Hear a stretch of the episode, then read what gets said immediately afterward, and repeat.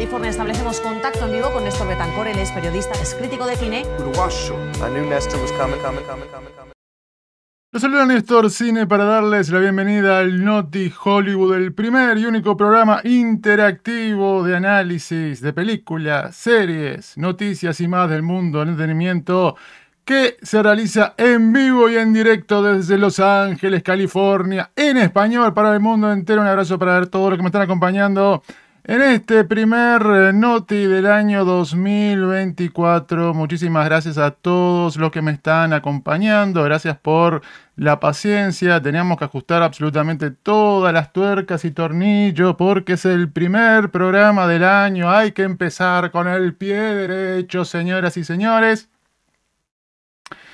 Agradecerles a todos los que están sintonizando la transmisión, a los eh, suscriptores, eh, particularmente a los integrantes del Néstor Cine Club y en especial a los eh, productores Pablo Siliguero, CR2, Giros 90 y Celeste, que son este, este grupo súper selecto VIP que realmente nos ayudan muchísimo, evidentemente también con los directores, con los actores y están todos invitados a sumarse para respaldar el canal. Esta transmisión, como habrán notado, el chat está abierto para todos. Como les vengo diciendo ya hace un tiempo, la idea es que cada vez más el chat eh, pueda ser accedido solamente por integrantes del Néstor Cine Club. Así que los invito nuevamente a considerar unirse, aunque sea en el nivel más eh, asequible, que es el nivel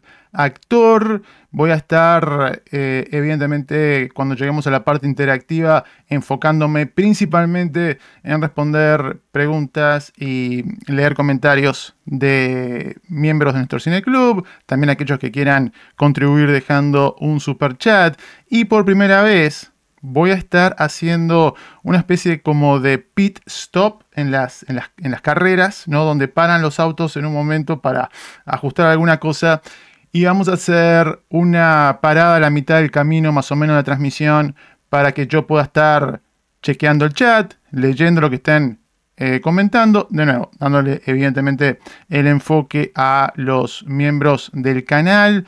Así que me parece que eso nos da la posibilidad de que sea un poco más interactivo y que no tengan que esperar una hora, una hora y pico para ya tener algún tipo de, de intercambio conmigo. Así que un poco por ahí va yendo la cosa. A todos los que se vayan sumando, les agradezco mucho si dejan un like, un me gusta.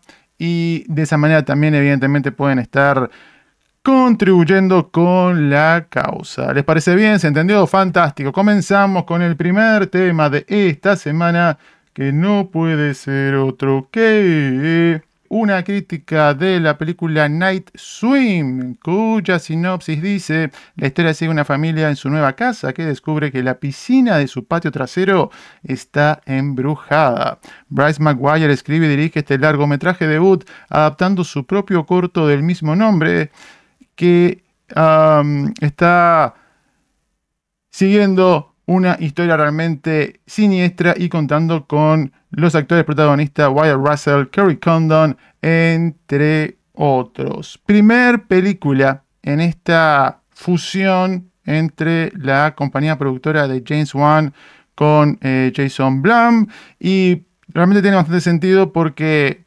teníamos no solamente la película de eh, James Wan recientemente en el agua con Aquaman segunda parte, las dos películas de DC, evidentemente el director del Conjuro y otras películas de horror, inyectando su gusto por lo macabro, por lo terrorífico, y evidentemente James Blum tiene este gusto por los conceptos que, que, se les dice high concept en inglés, ¿no? Estas ideas que son muy fácil de comunicar. Y en este caso fue piscina embrujada. fueron dos palabras nada más. Yo compartí una reacción eh, de luego de haber visto la película hace unos días atrás y llega la crítica un poquito tarde porque se estrenó por lo menos en Estados Unidos hace, hace unos días. Pero quiero empezar rescatando lo positivo. Yo realmente estoy más que impresionado por la dirección de la película tomando en cuenta que es el debut de eh, este muchacho Maguire.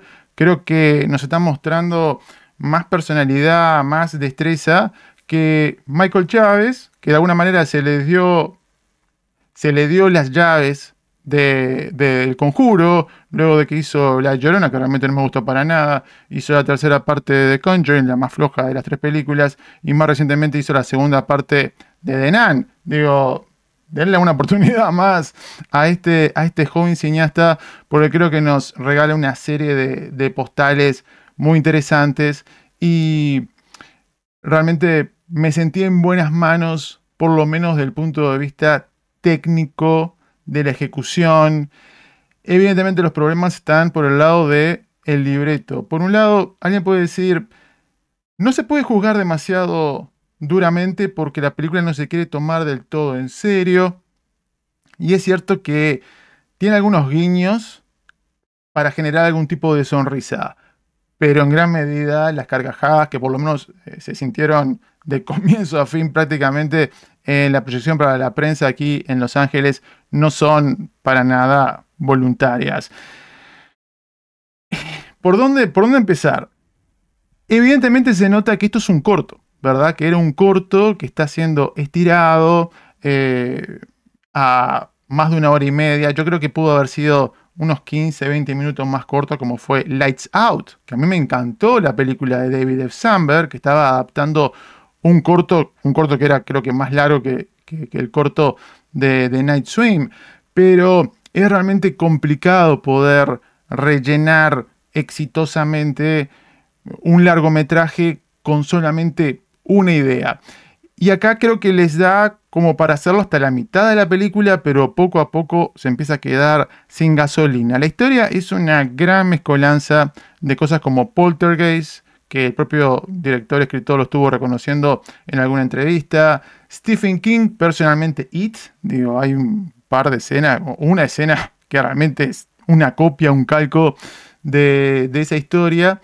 Y también partes eh, que salen de películas o, ideas que salen de películas de James Wan, que hizo anteriormente en El Conjuro y también con eh, Blumhouse, principalmente la segunda parte de Insidious, que no solamente nos muestra una familia lidiando en un entorno supuestamente muy mundano con un inframundo fantástico, oscuro, lleno de peligros y, de criaturas, sino también que juega con esto un poco de Shining del padre de la familia que de alguna manera se, se convierte en una amenaza. Y me pareció curioso porque a priori cuando por lo menos yo vi el trailer, dije, wow, esto como que me, me trae a colación algo como Lady in the Water de M. Night Shyamalan. Pero cuando estoy viendo la película, me hizo acordar a peores películas del director que, que Lady in the Water, por ejemplo, de Happening, con esta cosa de querer asustarte con un concepto que por momentos suena bastante ridículo, ¿no? Con esto, cuidado con la piscina, cuidado con la piscina que está embrujada. Y en la parte final con Sainz, ¿no? Hasta acá también, ¿no? Hay una situación con, con el padre y tenemos flashbacks, si hay que agarrar un bate de béisbol. Entonces como, como que es un rejunte de varias cosas que no cuajan del todo con esta idea de, de lo que realmente es la piscina. Hay una eh, escena donde tenemos toda una exposición, una explicación de por qué está pasando lo que está pasando por qué está afectando de esta manera a, ciertos personajes y quieren de alguna manera establecer una dinámica, por lo menos unas reglas básicas, pero es todo muy random y nunca pueden cuajar y conectar estos estas diferentes intenciones y estos diferentes eh, retazos de influencias que vienen de diferentes lados. Entonces, lo que arrancó muy bien termina realmente quedando en una especie de, de licuado no del todo claro. Para resumir, 3, 2, 1, un concepto refrescante y bien ejecutado al comienzo, pero que por su aguado libreto termina siendo un chapoteo en aguas familiares del género que nunca resulta aburrido, pero tampoco en materia de horror fantástico demasiado profundo. ¿Qué expectativas tuvieron con esta película? Si ya la vieron, ¿qué les pareció? Déjenme saber en los comentarios. Próximo tema. Tenemos que hablar de una crítica de The Beekeeper, sentencia de muerte, el protector, como sea que la conozcan, donde están viendo este video cuya sinopsis dice Adam Clay es un ex operativo de una organización clandestina llamada The Beekeepers, que después de que su amiga se suicida tras caer en una estafa, se propone vengarse de la empresa responsable. David Ayer dirige a Jason Statham, Amy Raver Lampman, Josh Hutcherson, Gemma Redgrave, Mini Driver, Felicia Rashad, Jeremy Irons, entre otros. Para empezar, ¿por qué le pusieron un título tan genérico en español? ¿Qué es esto de sentencia de muerte de protector? Que son películas de Van Damme, de Schwarzenegger, de hace décadas atrás. Ah, como dije en mi, en mi reacción luego de que vi la película, yo creo que esta entra fácilmente en la categoría de tan mala que es buena. Yo realmente me divertí muchísimo viendo esta película de principio a fin. Yo creo que es algo que parece creado en un laboratorio, genéticamente diseñado a la perfección para ser disfrutado entre amigos, comiendo pizza y tomando cerveza.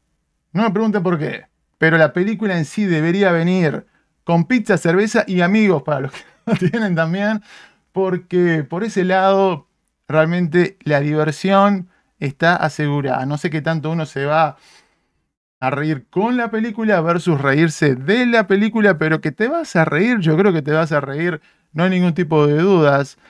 Y evidentemente, por un, por un lado, el humor es intencional. Digo, hay, hay algunos excesos, eh, no sé, en un momento un personaje hasta dice algo así como to be or not to be, esa esa es la cuestión. Hay mucho juego de palabras con el tema de las abejas. Digo, repiten, repiten muchísimas veces esto de beekeeper, beekeeper, beekeeper, beekeeper. Y eso, de nuevo, es intencional, pero yo creo que es un 10%. El resto, creo que se tomó bastante en serio un libreto que parecería que fuera una parodia del género de acción, un poco a las eh, películas como The Other Guys. Es realmente una duda que tanto ese es el fin, porque el escritor es Kurt Wimmer, que hizo Expend for Balls recientemente, así que mm, no sé si quiso hacer algo eh, que estuviese encajando en la tradición de esas películas o si de alguna manera quería echarle la lengua a esas otras películas, realmente difícil saberlo, pero es un desfile de clichés de situaciones que ya hemos visto millones de veces, llevadas un poco al límite de lo ridículo, clichés también en la parte de los personajes. Los eh, antagonistas son una mezcolanza de, diferentes películas, algunos, ok, típicos de película B, de acción, corruptos, políticos, policías, ok. Por otro lado, hay un personaje que parece salido directamente de Robocop, de,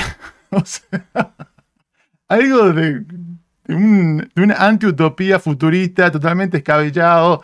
Después, más cerca del final, tenemos otro que parece salido del quinto elemento. ¿qué es esto? La mezcolanza realmente es muy, es muy llamativa. Tenemos a Jason Statham en, nivel actuación eh, en, un monotono de, principio a fin, prácticamente eh, repitiendo dos o tres líneas de diálogo. I'm a beekeeper. I protect the hive. Protejo la colmena. Y em, con respecto al personaje este que fallece, nadie me había cuidado antes. Ella me cuidó y lo repito. no puede evitar largar la carcajada.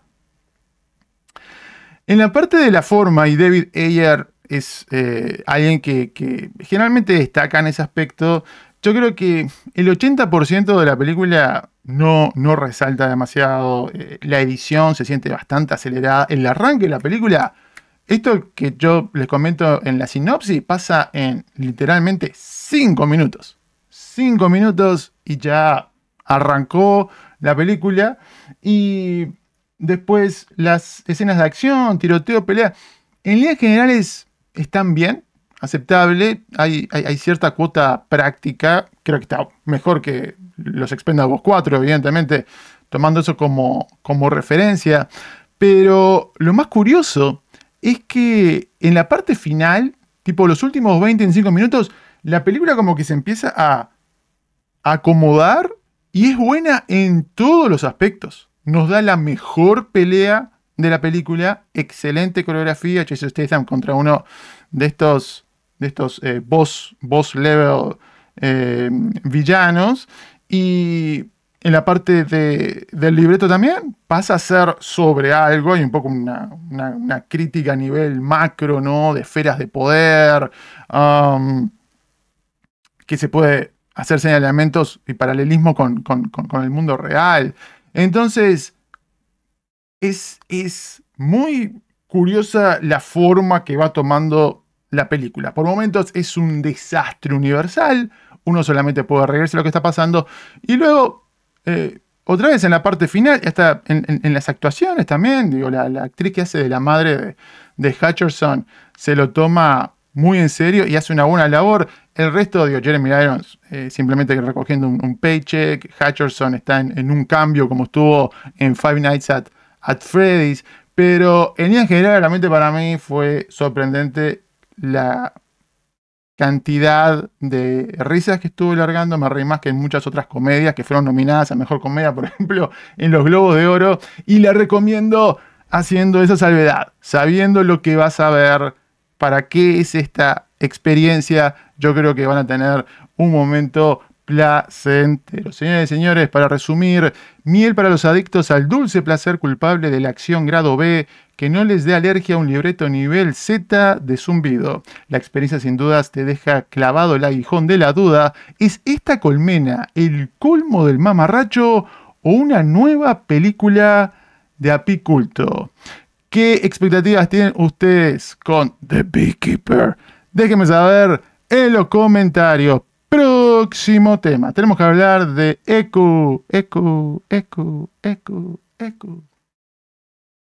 Cuya sinopsis dice Maya López regresa a su ciudad natal, donde debe aceptar su pasado, reconectarse con sus raíces nativas y abrazar a su familia y comunidad. La miniserie protagonizada por Alacua Cox, Chasky Spencer, Tantú Cardinal, Charlie Cox, David Jacobs, Sam McLarnon, Graham Greene, Vincent D'Onofrio, entre otros. Ya compartí con ustedes una primera impresión crítica de los tres primeros episodios que Marvel Studios tuvo la posibilidad de compartir con la prensa, que nos dejó eh, estar revelando sensaciones iniciales ya hace un par de días atrás y ahora que ya tuvieron todos ustedes la oportunidad de ver, a estas alturas me imagino por lo menos el tiempo tuvieron, los cinco episodios podemos zambullirnos un poco más en profundidad hablando con spoilers, así que voy a estar arruinando sorpresas en 3, 2, 1. Antes que nada, quiero comentar un poco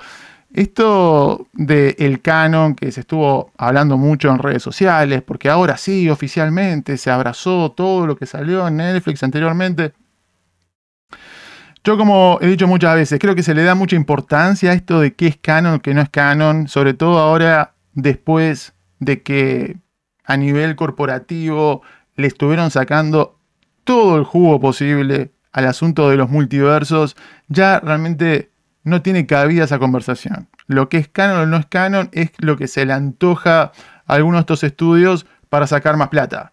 Digo, si ellos ven la posibilidad de sacar más dinero trayendo a cualquier personaje de cualquier película, de cualquier serie, de cualquier lado, lo van a hacer y punto. Y eso no quiere decir absolutamente nada. No es que ahora sí oficialmente están reconociendo que Iron Fist es el Iron Fist del MCU y no vamos a tener otro Iron Fist que no sea. No, el día de mañana viene otro actor, hace Iron Fist, hace Luke Cage. Y acá no, no ha pasado nada. Digo, y hemos tenido hasta estos mismos actores interpretando diferentes versiones de estos personajes, ¿no? Porque este Kingpin que vamos a ver en Echo es un poco diferente al Kingpin que vemos en Hawkeye, que es bastante diferente del Kingpin que vemos en la serie, las tres temporadas de Daredevil de Netflix. Así que realmente me parece una, una pérdida de tiempo enfocarse demasiado en todo eso. Yo, y comentando un poco brevemente los, los, tres primeros episodios para enfocarnos tal vez un poco más en, en, en los últimos dos. Yo recaté varias cosas positivas. Igualmente, lo que tal vez muchos han, han señalado negativamente es esa desprolijidad en el primer episodio para meter este resumen de lo que pasó previamente. ¿Ok? Para los que ya vimos, Hawkeye viene como una. Eh, sirve para refrescar un poco la memoria. El que no vio Hawkeye y le muestran estos, flashes de cosas que pasaron, digo. Es, es un poco atomizante, poco elegante, vamos a decir, desde el punto de vista narrativo. Creo que, creo que se pudo haber hecho bastante mejor. Y lamentablemente la serie, más allá de lo cuidada que está en líneas generales, o fotografía, la banda sonora, eh, el armado técnico en líneas generales, por momentos en la edición cae estrepitosamente el nivel al piso. Y yo me quedo con la duda si no fue tijereteado esto, tal vez sin, sin tener a, a un guía creativo detrás de eso, porque, de nuevo, llama la atención el contraste. Y otra vez tenemos que estar hablando de una serie del MCU lidiando con problemas de inconsistencia. Todas las series que han salido del MCU tienen grandes momentos, tienen grandes personajes, tienen eh, grandes, eh, algunos grandes actores, tienen gran talento delante y detrás de cámara.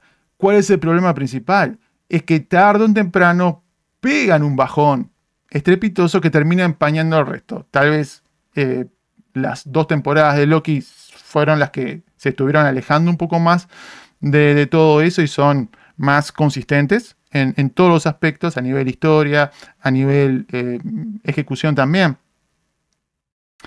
Pero vamos a ver ese, ese problema sobre todo en, el último episodio que, que voy a comentar en un momento nada más. Pero cosas positivas que recaté fue un tono más cercano a las series de Netflix y creo que eso es positivo ya de entrada para, para tener algo un poco diferente. También lo señalé como un punto a favor lo que habíamos visto por lo menos al comienzo de, de Secret Invasion. Lamentablemente poco después terminó desdibujándose completamente esa serie. Pero me gusta que quieren de alguna manera amalgamar, ¿verdad? Lo más ligero que vimos de Hawkeye con este lado más áspero, duro, violento de las series de Daredevil y creo que es lo suficientemente exitosa para posicionar al mundo de Maya, de Echo, como algo tremendamente peligroso, despiadado, um, por momentos impredecible. Y dándole también la posibilidad a que un personaje como Kingpin, que como yo he dicho varias veces, Vice D'Onofrio creo que es de lo mejor que hemos tenido en live action de, de, de, de villanos por lejos del MCU en los últimos tiempos, un lugar prominente y yo no comparto con algunos colegas que dicen que fue totalmente vapuleado el personaje, se le faltó respeto al personaje. Yo creo que no. Yo creo que es una, una extensión del lado más horrible, patético del personaje de Kingpin, que ya lo habíamos visto antes con su obsesión con Vanessa. Y ahora esa obsesión lo, lo vemos trasladando todo eso al, al, al personaje de Maya que se desarrolla plenamente en el episodio número 4, que realmente me parece excelente. El episodio número 4 es perfecto de principio a fin. No sé por qué no le mostraron a la prensa los cuatro primeros episodios. Nos hubieran dicho el quinto no, porque no queremos arruinar spoilers. Y yo creo que la mayoría de las críticas iniciales hubiesen sido más positivas todavía. Pero por alguna razón nos quedamos con, con estos eh, tres episodios nada más. Y yo más o menos puedo conectar con, con, todos los personajes que se nos presenta. Evidentemente hay una cuestión de, arquetipo.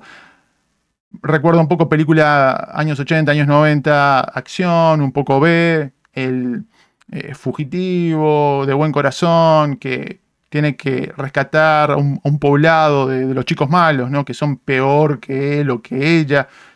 Y también aprecio que se le deja este lado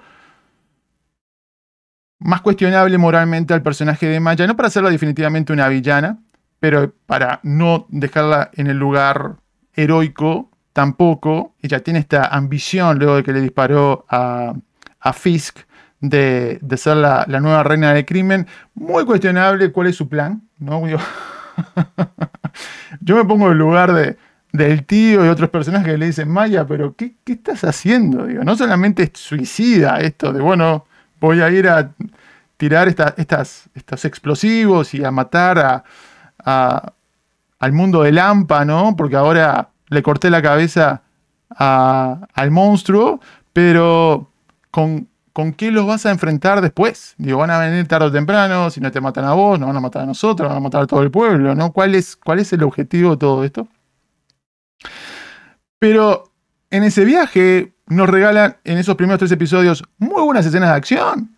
Digo, la gente le pegó duro a la pelea que tiene con Daredevil, pero no es lo mismo verlo filmado, eso de una pantalla de televisión, um, que uno lo puede repetir varias veces y parar.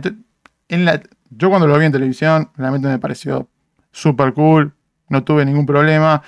Y después también en el pueblito tenemos la escena esa de, combate en, en, la pista de patinaje que me pareció divertida desde el punto de vista del humor negro, del exceso, coquetea por momentos con cosas que hemos visto en el universo de John Wick. Evidentemente, eso a, otro nivel, tal vez esto un poco más cercano a la serie de Continental.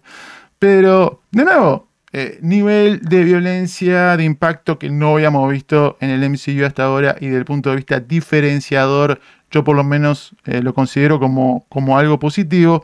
Y poco a poco se va introduciendo este elemento fantástico de esta tribu, los antepasados de Maya, que se están comunicando con ella. Y creo que justifica no solamente por el lado de, oh, vamos a encontrar una excusa para darle poderes sobrenaturales a, este personaje, sino para explorar el tema de la miniserie. Y después de haber visto de Marvels, por lo menos puedo reconocer que se trata de algo. No, yo vi de Marvels y digo, ¿de qué se trata? No sé, no tengo idea es, cualquier cosa. Acá por lo menos hay un tema. ¿Cuál es el tema? Las familias rotas. ¿Cómo pueden reajustarse después de tanto dolor, tanto sufrimiento, de tanto reproche? Maya en todo momento le está reprochando a su tío, a su abuela, que, fue abandonada, que fue dejada de lado, y ellos un poco le dicen que en realidad era porque el padre eh, la, llevó para, el mundo de Lampa y de alguna manera ella se fue con otra tribu, ¿no? Que es toda esta eh, pandilla, organización criminal de, de, Fisk y Maya un poco entre esos dos mundos, ¿no? Revelándose de su tribu anterior, tratando de reconectar con, con esta otra tribu y lo de em, estos personajes eh, fantásticos, de alguna manera recordándole una versión mucho más positiva de, la familia que lo que ella ha experimentado viviendo con, con Kingpin desde que, desde que era una niña. Y creo que se le dedica el tiempo suficiente para establecer ciertas dinámicas dramáticas, que mm, todos los actores están, están, están haciendo una, una, buena actuación, están sacando provecho a lo, que, a lo que les da el libreto. Así que, de nuevo, yo llego al, episodio 4, al episodio 5 con, una balanza a favor. Y después el episodio 5 me pareció impecable, realmente. Todo lo que tiene tenemos con Fisk, me gusta como, en parte por Vincent D'Onofrio, nos puede sacar una sonrisa sin caer en el humor, ¿verdad? Por ejemplo, cuando le dice, oh, vienes a matarme de nuevo. y tienen esta conversación que es totalmente bizarra, eh, evidentemente perturbadora con esto de oh, vamos a cenar algo y se cae el cuchillo. Hay poco diálogo, pero creo que se está comunicando mucho. Me gustó, bueno, los flashbacks también, ¿no? Cuando destroza a, golpes a este vendedor callejero y cuando matan a la, intérprete, porque fue lo primero que yo pensé cuando, cuando veo esa escena, ¿no? Digo, esta intérprete que está, la van a matar en cualquier momento. literalmente, pase por acá, señorita. Ah, ¿por qué está este plástico acá? No se preocupe. y la presencia de Vincent D'Onofrio. Yo, yo realmente lo, lo disfruto eh, plenamente y después de esa muy buena escena de diálogo, tiene una muy buena escena de diálogo con, con el tío, tiene una muy buena escena de diálogo con la abuela, termina el episodio, no hubo acción, pero simplemente con el libreto, con las actuaciones, con la ejecución, realmente mostramos que, que se puede hacer algo bastante bueno. Lamentablemente, llega el episodio número 5 y yo estoy convencido que esta serie tenía 6 episodios. Ninguna serie del MCU tiene menos de 6 episodios. Algunas tienen 6, otras tienen más. Fantástico. Ninguna tiene menos de 6 episodios. ¿Qué pasó acá? Vemos el episodio número 5 y es obvio para mí que agarraron horas, mínimo un par de horas de, de material, lo tijeretearon, pum, pam, pum, pum, y nos dieron todo eso en un solo episodio que se siente un desbarajuste a nivel tono, a nivel libreto, a nivel audiovisual. Ya raro esto de que la abuela no la no, no reconozca a Kimping. Yo en todo momento estaba esperando que ella dijera, ah, ¿te crees que soy idiota? Como, no sé, John McClane cuando em, eh, Hans Gruben lo, lo, quiere engañar, ¿no? En, en, Die Hard, haciéndose pasar por un rehén de los chicos malos, pero eh, en ningún momento pasa. Y después todo lo bueno que habían hecho con Kimping, un poco medio que lo tiran por la borda y dicen, no, vas a ser el malote loco de turno y ahora vas a secuestrar a los familiares de la muchacha, la chica buena, para que ella venga a rescatarlos y todo lo interesante que se venía armando con los ancestros y todo eso, ¡pum! No importa, lo hacemos rapidísimo, ahora ya tiene poderes y puede darle poderes a otras personas, algo que no estaba establecido, no sabemos cómo lo puede dominar eso tan rápido y se resuelve todo en 5 segundos, o sea, una serie que te está diciendo la acción es importante para nosotros, esperamos que la escena final de acción tenga cierto impacto. Y no vemos absolutamente nada, tampoco la escena de acción del, tío lidiando con, con, los otros segundones en, esa feria. Entonces se siente muy anticlimático, muy eh, pobre a nivel técnico todo. Y dice, ok, chao, nos vamos. O sea, toda esa personalidad que habíamos visto antes, a nivel audiovisual, todo ese tiempo que se habían tomado para desarrollar cosas, para, todo eso se tira por la borda, no tiene un, cierre satisfactorio Maya con, sus parientes en el epílogo después.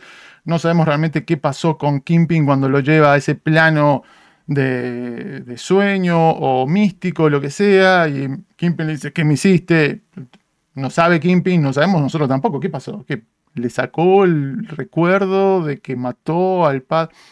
No queda claro, lo cambió a Kimping, no sabemos. Es por eso que ahora en esa escena mil créditos, Kimping ahora sí está interesado en eh, ser un candidato a nivel político, pero por lo que hemos eh, escuchado del responsable del MCU a nivel televisión, va a ser una especie como de, de, de a nivel justicieros callejeros, o sea, va a seguir siendo un villano importante en este universo, más allá de que lo veamos en una etapa eh, política. Ah, entonces, ¿qué, cuál fue el cambio? Gran signo de interrogación. Obviamente, yo estoy emocionado porque nos dicen, bueno, vamos a tener más de Vincent D'Onofrio el día de mañana, pero creo que esta historia se merecía más. A priori me interesaba un pepino ver una miniserie de este personaje, pero por lo prometedor, por las semillas que estuvo plantando, yo creo que había hecho lo suficiente como para eh, haber, haber redondeado esto de mejor manera. Para resumir, 3, 2, 1. Luces y sombras de una fusión entre el Marvel de Netflix y el MCU de Disney Plus, que fue un poco más de lo esperado inicialmente, pero que no estuvo repercutiendo tanto por la kriptonita de estas series, la estruendosa inconsistencia. ¿Qué opinaron ustedes de esta miniserie de Echo? Déjenme saber en los comentarios. Ahora sí, muchachos, los invito a el primer stop interactivo. Primer parada que vamos a hacer, unos minutitos para estar leyendo algunos de sus comentarios, respondiendo algunas de esas preguntas, principalmente de los temas que hemos hablado hasta este momento, la película eh, Night Swim, lo que tiene que ver con The Beekeeper y también de Echo. Los leo unos minutitos y después seguimos. ¿Les parece bien?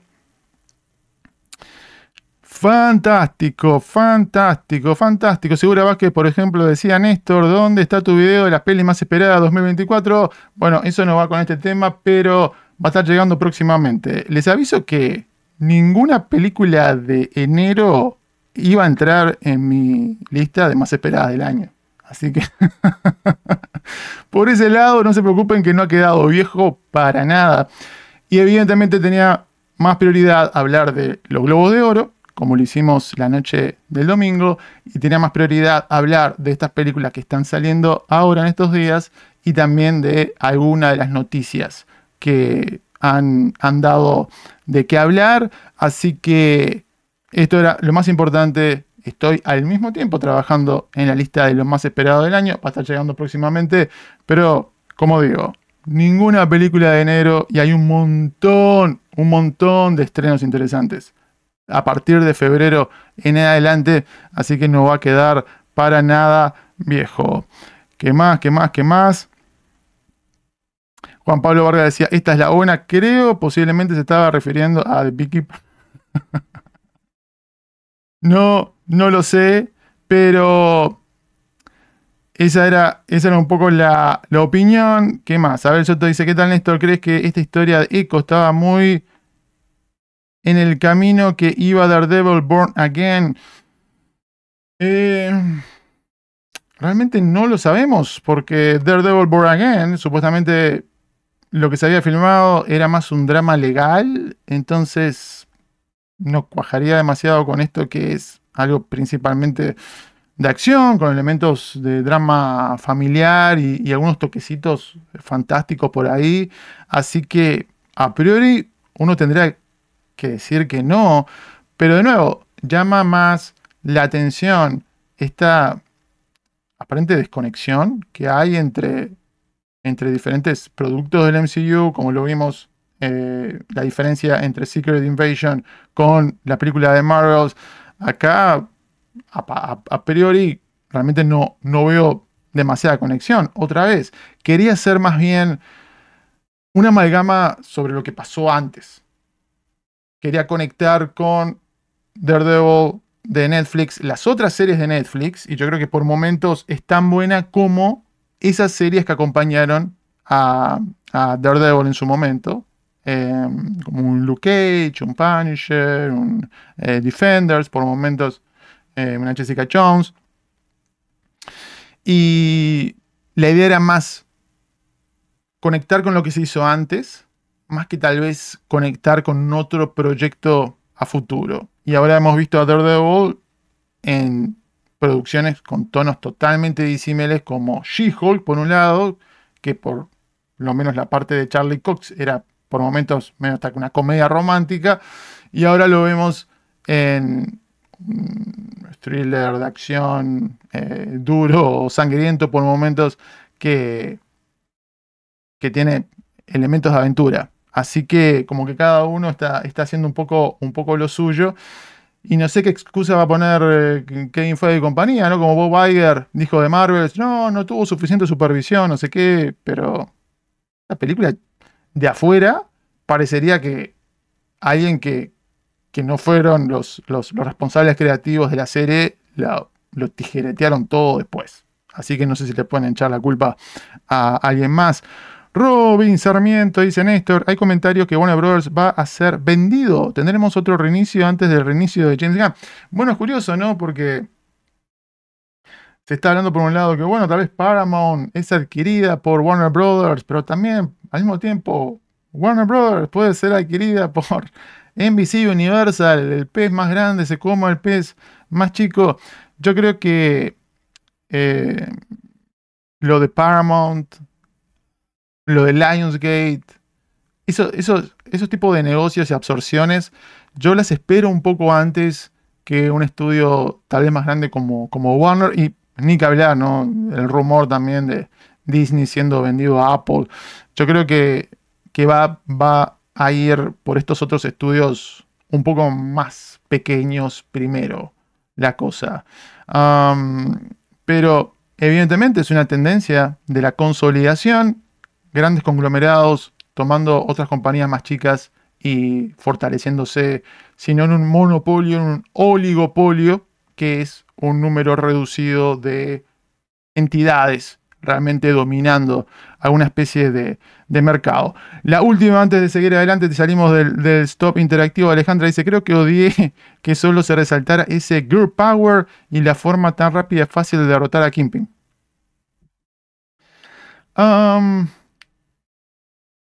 sí, yo creo que la serie no estuvo dándole al bombo del Girl Power necesariamente. Yo creo que la muestran a Maya como alguien eh, muy cuestionable, como alguien que comete muchos errores. evidentemente es, una eh, chica dura y puede patear el trasero a, a muchos hombres, pero la historia te explica por qué. Porque fue criada como, como una especie de niña soldado, ¿no? Y otra cosa a favor que le veo a la serie, ¿no? Te, muestra lo que pasa con los niños que se les rebata sus infancias, se los convierte en armas, pasa en milicias alrededor del mundo, en guerras alrededor del mundo, y, todo eso está lo suficientemente justificado dentro de la serie, y creo que eh, esta chica, la Cox, hace una buena labor a nivel físico para, imponer esa personalidad. Lo comenté en mi, en mi, reacción crítica que me hace acordar un poco a, a Gina Carano. Así que yo, evidentemente, te queda la postal ¿no? de ella ahí con las otras mujeres antepasados y dándole poder a, a la abuela y hasta otra muchachita. Pero no siento para nada que haya sido una, una movida de agenda, de banderazo de la serie en general. Realmente no. Yo creo que se siente medio loco, medio apresurado y medio forzado porque estuvo, de nuevo, todo recortado esto y metido así sin ton ni son. Fantástico muchachos. Cerramos el stop interactivo y seguimos adelante. En la parte final lo retomamos con el huevo y abrimos la parte temática a todos los que quieran dejar algún comentario y ahí también voy a estar eh, leyendo super chat, que sé que cayó por aquí hace un segundo atrás. ¿Les parece bien? Aprovecho para tomar un poquito de agua. Próximo tema. Ok, tenemos que hablar del el despegue de nuevas películas de Star Wars y Star Trek. Nos vamos rumbo a las estrellas. Porque sorprendentemente Lucasfilm estuvo anunciando hace unas horas atrás nada más que vamos a tener una nueva cinta llamada The Mandalorian and Grogu, que va a ser dirigida por nada más y nada menos uno de los padres de la criatura, que es John Favreau, y que va a ser la próxima película en eh, estar llegando a la pantalla grande. Pasaron varios años de Rise of Skywalker vamos a tener esta cinta antes de la que se va a estar centrando en Rey, que va a venir de la cineasta Charmin Obey Chinoy. Y también antes de la película de James Mangold, que supuestamente va a explorar los orígenes eh, místicos, bíblicos de la fuerza. Y también antes de la película de Dave Filoni, el otro padre de, toda esta criatura en Disney Plus y nada se está mencionando del resto de películas que andaban flotando por ahí. La que iba a producir Kevin Feige parece que nunca pasó. La que iba a dirigir y escribir Taika Waititi se fue por el agujero negro. Y esto es lo que tenemos con la confirmación también de que se está trabajando en una segunda temporada de Ahsoka. Pero esto es la prioridad de Lucasfilm para este año que comience a filmarse esta película. Antes de enfocarme en, ello, simplemente mencionar que la de Rey estuvo causando cierta controversia con algunas declaraciones de la directora eh, Ovid eh, Chinoy que fueron palabras que compartió hace años atrás con otro proyecto, creo que había sido con un documental, con esto de que le parecía saludable poner incómodo a los, a los hombres y un poco se quiso sacar de contexto y hacerlo ver como que era algo que le había dicho en estos días nada más, pero de nuevo, yo creo que es, un proyecto que está ahí en el freezer, vamos a ver qué sucede con eso y hablando de los que nunca van a materializarse, el de Rock Squadron, ¿verdad? Que se anunció con bombos y platillos eh, en una de estas eh, convenciones de, Star Wars y la directora de Wonder Woman no estuvo despegando por ese lado. Retomando lo que tiene que ver con Mandalorian y Grogu, es muy curioso esto. En un momento donde todos parece que estamos de acuerdo, incluyendo el propio Bob Iger, de que se estuvo sobreexplotando el MCU. Que esto de llevar producciones a la pantalla pequeña, eh, tal vez no dándole el tiempo necesario, el cuidado necesario para mantener el control de calidad que se le deparaba al mundo del cine, que esta cantidad excesiva estuvo impactando negativamente, sobrecargando al público, sobrecargando a los propios eh, creativos también para, para darle algo de, calidad al espectador. Y por un lado, están diciendo, bueno, se nos fue la mano, tenemos que recortar un poco y menos es más. Menos es más. Ok, fantástico.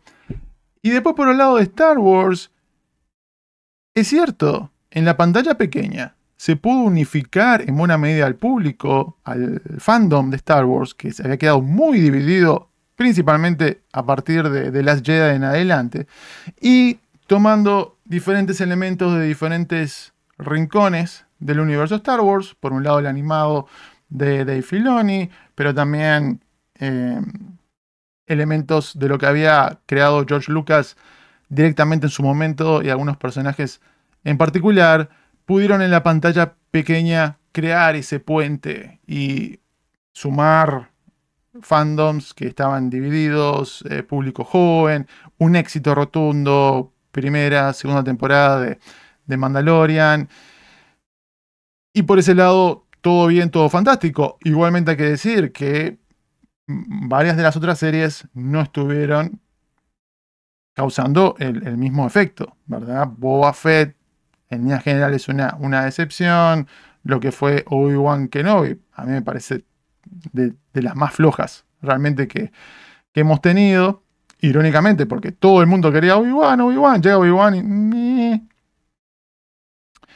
Y algo como Andor, que me parece a nivel narrativo espectacular, un audiovisual también, digo, en, en todos sus apartados, no estuvo siendo tan abrazada desde el punto de vista de los ratings. Igualmente, eh, Tony Gilroy y compañía hicieron, hicieron una, una gran labor. Y Ahsoka, que en líneas generales, bueno, como una continuidad, continuación live action de lo que había dejado pendiente Filoni en el mundo animado, creo que como una aventura pasajera también eh, quedaba con nota aceptable. Ya se había anunciado la película de Filoni y yo por lo menos a priori decía, bueno, ok, todo esto que hemos, visto hasta, eh, hemos visto hasta ahora, estas temporadas de Mandalorian, Boba Fett, lo que vimos de Ahsoka, ok, genial, a manera presentación, poner piezas en el tablero, principalmente eh, Ahsoka, presentar al villano, y ahora vamos a esperar un tiempito para que la gente extrañe a estos personajes, extrañe estas aventuras, y después le damos algo en la pantalla grande y cerramos todo esto y misión cumplida.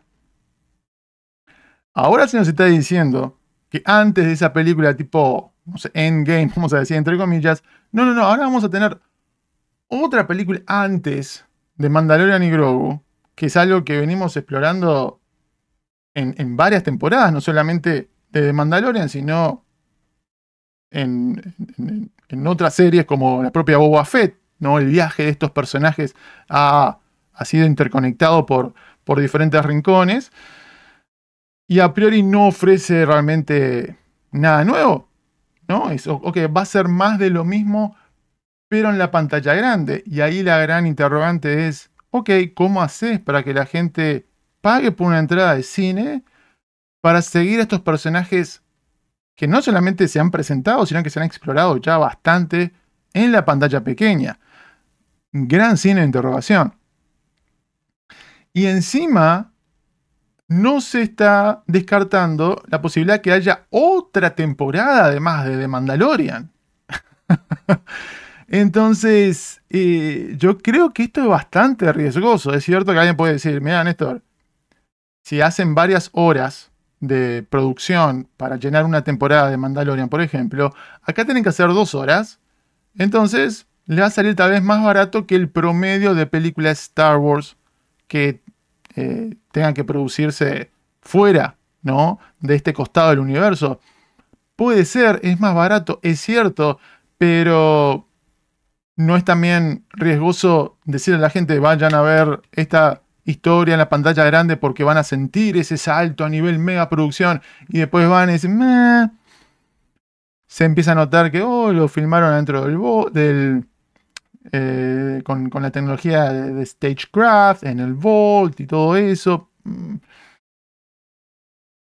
No sé, no sé. Realmente, signo de interrogación me parece un poco riesgoso. Lo que me da más confianza es evidentemente de John Favreau. No, John Favreau. Y esto nos demuestra también lo bajo que está el MCU.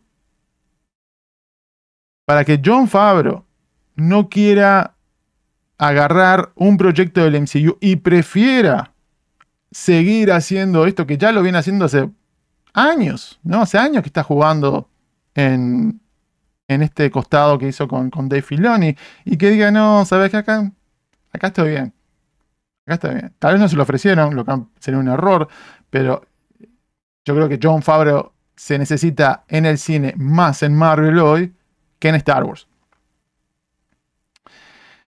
Y por otro lado tenemos las noticias de Star Trek que están conectadas con Star Wars, porque se estuvo anunciando que el eh, director principal de la serie de Andor, el señor eh, Toby Haynes, va a estar dirigiendo una nueva película de Star Trek que está siendo escrita supuestamente por Seth Graham Smith, que mete mano por todo, ¿no? El autor de eh, Abraham Lincoln, eh, Cazador de vampiros, eh, zombies, eh, Sense and Sensibility and Zombies, todas esas películas.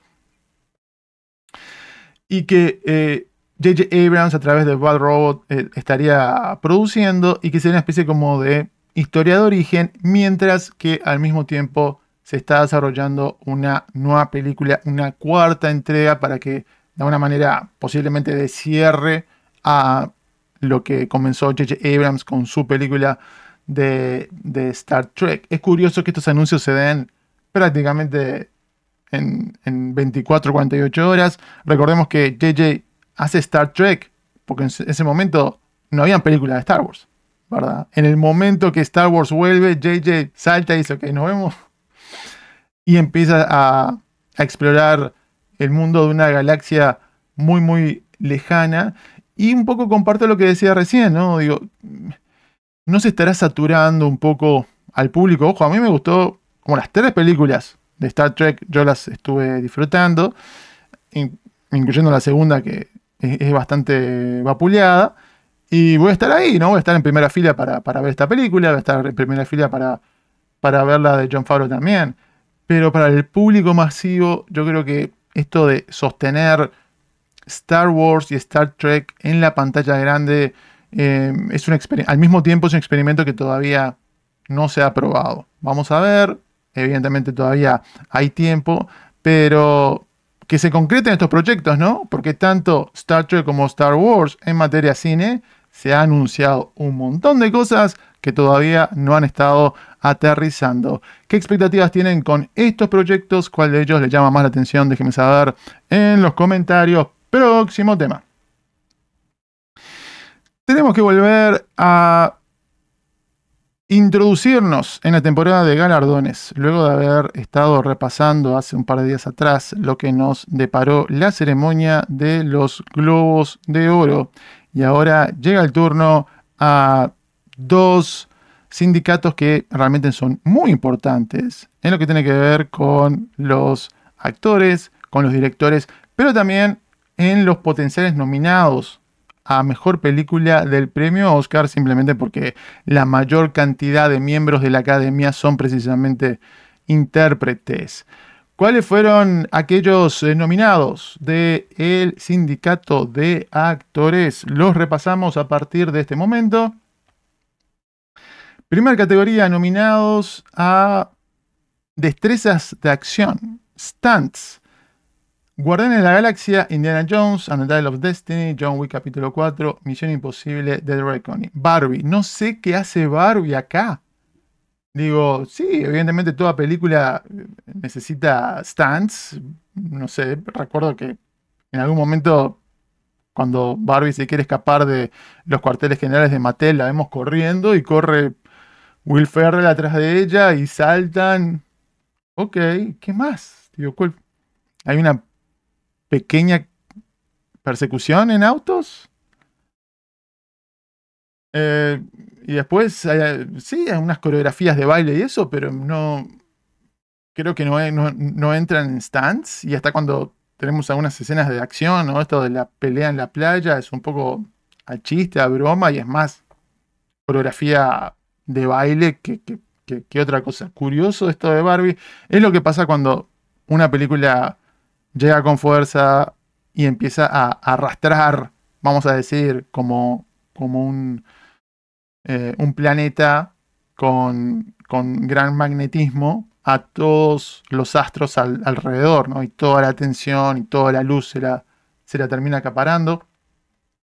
Este año hubieron varias películas de acción, incluyendo la segunda parte de Extraction, que por lo menos en, en stands podía haber entrado perfectamente. Esto caminando se lo debería ganar John Wick capítulo 4. Estuve comentando en Twitter mi frustración con que sea totalmente ninguneada esta película, de lo mejor del año, en los premios de mi asociación HCA.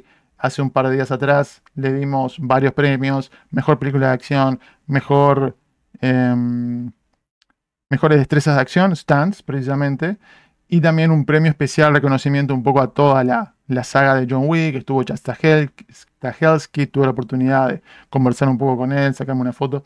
Y evidentemente debería estar nominado todo lo técnico y ganar, ganar esta categoría caminando. Si no gana esto, realmente pierde total legitimidad y coherencia esta categoría.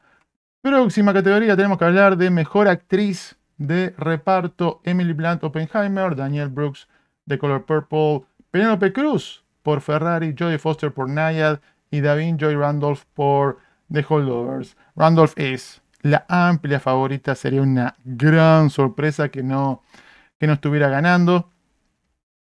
Así que caminando debería llevársela. Tal vez un poco llama la atención que Penelope Cruz, que evidentemente fue lo más resaltable de, la película de Michael Mann.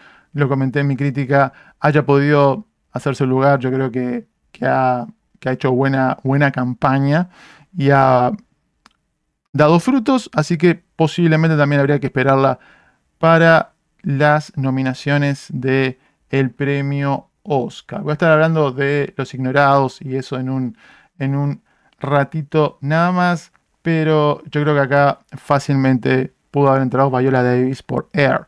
¿no? Air fue, si no me equivoco, totalmente ignorada y evidentemente ella como la, haciendo la madre de Michael Jordan podía haber sido eh, tomada en cuenta, pero no fue el caso. Próxima categoría. Mejor actor eh, principal. Tenemos a Bradley Cooper por Maestro, Colman Domingo por Rustin, Paul Giamatti de Holdovers, Killian Murphy, Oppenheimer y Jeffrey Wright por American Fiction. Continúa la pelea entre Paul Giamatti y Killian Murphy. Y yo creo que esto va a definir quién va a ganar el Oscar. Y el SAG ha sido un precursor bastante certero en los últimos tiempos en ese aspecto. Así que yo hoy por hoy me inclino un poco más con, con Paul Giamatti que por Killian Murphy.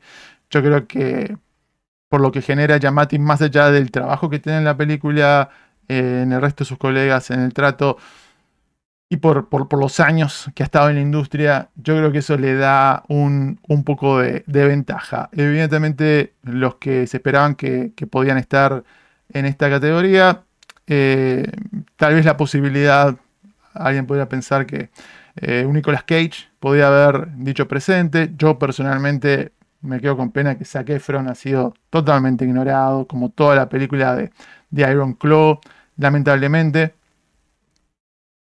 Pero Leonardo DiCaprio evidentemente es la ausencia más llamativa. Y yo creo que eso es producto de la respuesta negativa que tuvo Killers of the Flower Moon a la hora del cambio con relación a la historia en la novela, eh, eh, basado evidentemente en hechos reales, pero todo esto de que Leonardo DiCaprio quiso que se centrara la historia más en él, que él fuera el protagonista principal, y esta narrativa de, oh, los nativos dejaron, eh, fueron eclipsados y dejados de lado, un poco lo pagó el pato el personaje y él personalmente, Leonardo DiCaprio, así que tal vez por eso se explica un poco su ausencia, pero evidentemente una sólida categoría. Próximo va para precisamente mejor actriz principal.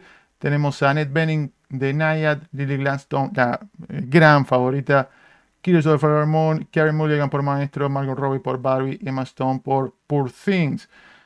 Acá finalmente se van a estar viendo las caras, parecido a lo que decía recién con los actores. En los Globos de Oro, cada uno respectivamente se ganó un premio. Killian Murphy por drama, Paul Giamatti por comedia, Emma Stone ganó Poor Things por comedia, ganó eh, Lily Gladstone por drama, pero ahora ya no hay opciones. ¿verdad? Va a estar entre ellas dos. Y yo creo que va a seguir la, tendencia y Lily Gladstone va a ganar y va a ganar el premio Oscar también. Yo creo que por varios motivos, incluyendo eh, la, gran labor, eh, yo creo que Lily Gladstone. Porque además, generalmente el Oscar y, y, a veces, a veces el SAG, esto de, oh, el recién llegado, la, recién llegada, se le abre un poco las, las, las, puertas. Y más si viene con esta cosa histórica, como yo digo, es muy tentador para los cuerpos votantes hacer historia con, con, algo, con algo nuevo. Así que hay que estar expectantes. Em, otras que, que pueden haber estado, evidentemente la actriz de Priscila, que había tenido algunos reconocimientos anteriormente. Greta Lee de Past Lives, bueno, toda Past Lives, fue totalmente ignorada. The May December, Natalie Portman y Julia Moore ignoradas Mejor Actriz Principal y de reparto. Y Sandra Julier de Anatomy of a ¿no? Lo vengo diciendo varias veces, ¿no? Es la mejor actuación, posiblemente punto del año, así que Mejor Actriz debería ir para ella en todos los premios. Si no, estoy mal, perfectamente calificaba para ser nominada. Hasta hicieron eh, algunos eventos de campaña con, el SAG. Y que no tengamos a nadie de la película francesa que nos dio de las mejores actuaciones del año realmente es bastante curioso. Cooler, que también protagoniza The Zone of Interest. O sea, realmente un año increíble, espectacular, pero no estuvo siendo reconocida. Cerramos las actuaciones con eh, Mejor Actor de Reparto, Sterling K. Brown por American Fiction, William Dafoe por Things, Robert De Niro, Killers of the Moon, Robert Downey Jr., Oppenheimer, Ryan Gosling por Barbie. Robert Downey Jr., eh, gran candidato. Yo creo que gran candidato y todos esos años en Hollywood, siendo él realeza de Hollywood, eh, evidentemente van a pagar en esta temporada de galardones. Una de las mejores actuaciones del año, lo dije en mi crítica de, Oppenheimer. Y yo creo que lo tiene prácticamente asegurado, sería una sorpresa. Lamentablemente, algunas actuaciones como eh, las que vimos en Blackberry no, no, han sido tomadas en cuenta para esta categoría. Ah, las que vimos en The Iron Claw, tampoco. En Past Lives, tampoco. Y nos quedamos con, con este grupo que, de nuevo, me parece sólido. Yo creo que todos han, han hecho mérito para estar. Y Mark Ruffalo se quedó en la puerta. ¿no? Mark Ruffalo que tenía expectativas de acompañar a su colega William Dafoe de Poor Things, lo va a estar viendo de afuera. Eh, antes que me olvide también en las actrices, me olvidé comentar que eh, Fantasia Barrino, la protagonista de Color Purple, Color Púrpura, no fue incluida y había tenido eh, flores de todo tipo. Su actuación cuando salieron las críticas, yo creo que se sobrevaloró un poco, creo que está correcto, pero no es quien sobresale más en ese elenco, así que no tengo demasiado problema con eso. Vamos a ver qué termina sucediendo cuando tengamos la ceremonia dentro de unas semanas. Hablemos de los nominados al premio principal, que es eh, mejor elenco, American Fiction Barbie, The Color Purple, Killers of the Moon, Oppenheimer. Va a estar bastante dura, bastante competitiva la cosa y gran signo de interrogación, ¿no? Porque no sabemos si van a querer reconocer a todo el elenco de Killers of the Flower Moon, porque la mayoría, por lo menos eh, de los, más protagonistas, ya son actores establecidos y son eh, actores caucásicos y de nuevo esa controversia le puede jugar en contra. Oppenheimer son todos, todos recontra caucásicos, más allá que evidentemente está el talento. En el color púrpura no hay ningún caucásico, pero creo que a nivel interpretativo no es tan uniformemente resaltable.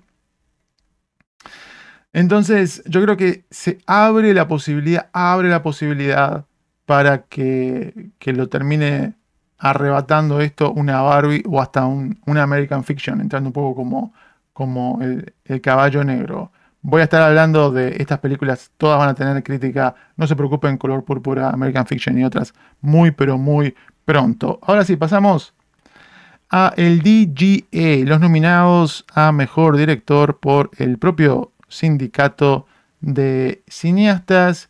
Esta categoría responde a los primerizos. Tenemos en el medio Kurt Jefferson, que es el director, el escritor que adaptó la novela en la cual se basa American Fiction. en el ángulo superior izquierdo blanco negro tenemos a Manuela Martelli, estamos los latinos representados por la película Chile 76. Después tenemos a Nura Niazari de la película Shaida. Y Celine Song evidentemente, de, Past Lives y esta, esta, otra directora que no tengo, no tengo el nombre, no, no llegó en las notas, así que denme un segundito para chequearlo.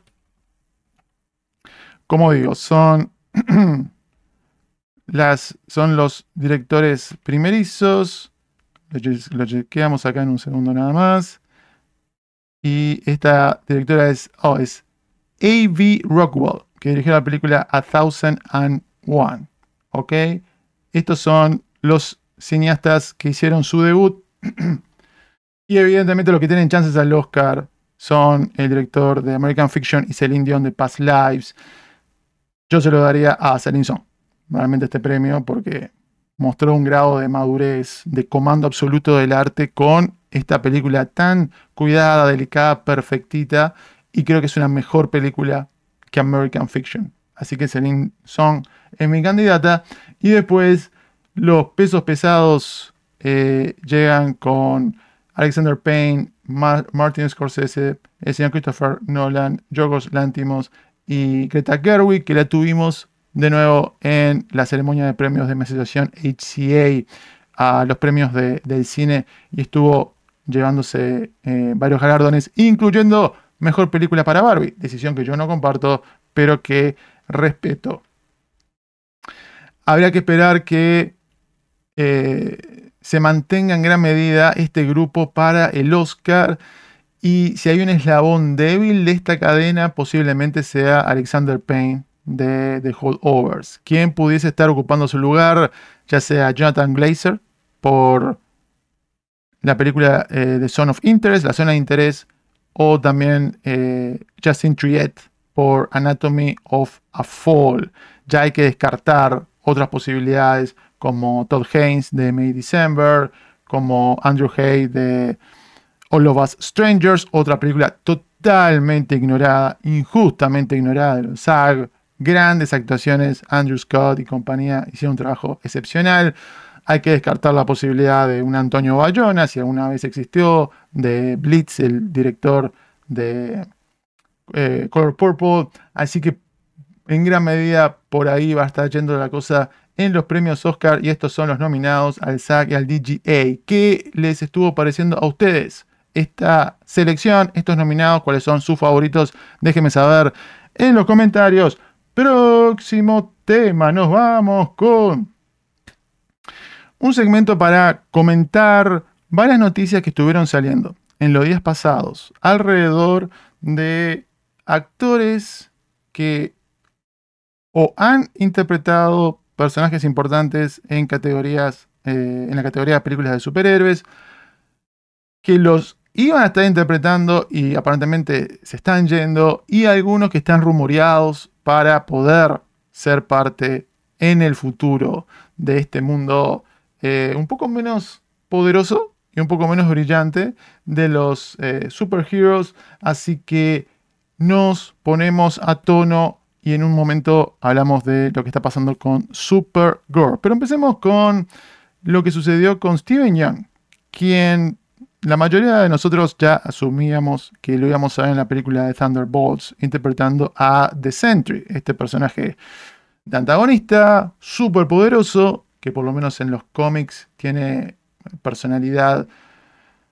En español sería dis, dis, dis, disasociativa, no, sé cómo se le dice en español, pero que tiene doble personalidad, que tiene un lado oscuro, siniestro, que se hace llamar The Void, y aunque no había sido reconfirmado por Marvel Studios, se había rumoreado por eh, un, buen tiempo diferentes Coopers, señalando todo eso, y después el propio eh, Robert Kirkman, que evidentemente está muy conectado con el actor, le dio la oportunidad de estar en The Walking Dead, después también en Invincible, que hace la voz del protagonista de la serie animada, dijo que sí, Steven Yeun va a estar haciendo de Sentry en una película y me dijo que le llamó la atención que siempre hace personajes del mundo de superhéroes con color azul y amarillo en su traje. Así que realmente era un secreto a voces y uno de estos scoopers, eh, Daniel, eh, Daniel RPK, dijo en redes sociales, oh, acabo de ver la foto de Steven Young como Sentry, se ve súper cool. Horas más tarde empieza a sonar esto de que no está más, se fue, se fue, se fue, y al rato lo terminan confirmando ya en, los medios importantes de Hollywood. ¿Qué dijo el actor Variety poco tiempo después? Dijo que se, pasó el tiempo y él quedó desconectado por las demoras en los, en los cambios de fecha, por lo que había sido la huelga aquí en Hollywood y las postergaciones para comenzar a rodar. Eh, aparentemente tuvo que dar un paso al costado. Hay unos rumores que puede ser que por algún motivo personal, cabe la posibilidad que pueda haber sido por algún motivo profesional, porque también tiene otras eh, ofertas, por ejemplo, para volver a trabajar con el director de la película Minari. Y dijo que él está seguro de que la película va a ser genial, que quiere hacer una película de Marvel en el futuro, que tiene algunas ideas, pero no las quiere decir para que no se, no se arruinen. Así que lo hizo de una manera bastante diplomática para que nadie se enoje con él. Pero Kevin Feige no creo que esté demasiado contento, ¿no? Porque además ahora con estos premios que está recibiendo por la serie Beef, ganó los Globos de Oro, es uno de los favoritos al Emmy. Es el perfil de actor que le gusta no solamente a Marvel, sino a DC también, para tener entre, entre sus filas. Yo había dicho en su momento, me parecía excelente para el universo de Matt Reeves para ser un villano, un aliado, no sé, pero eh, es un, gran talento. La película Burning también creo que hizo una, una gran labor. Por un lado es entendible, digo, pasa todo el tiempo, ¿no? Actores están conectados con un proyecto, luego tienen que dar un paso al costado. Andrew Garfield iba a estar en eh, creo, si no me equivoco, va a estar en Frankenstein de Guillermo del Toro, van al costado, ahora traen a Jacob Elordi, digo, las cosas cambian, las cosas pasan, no hay ningún problema.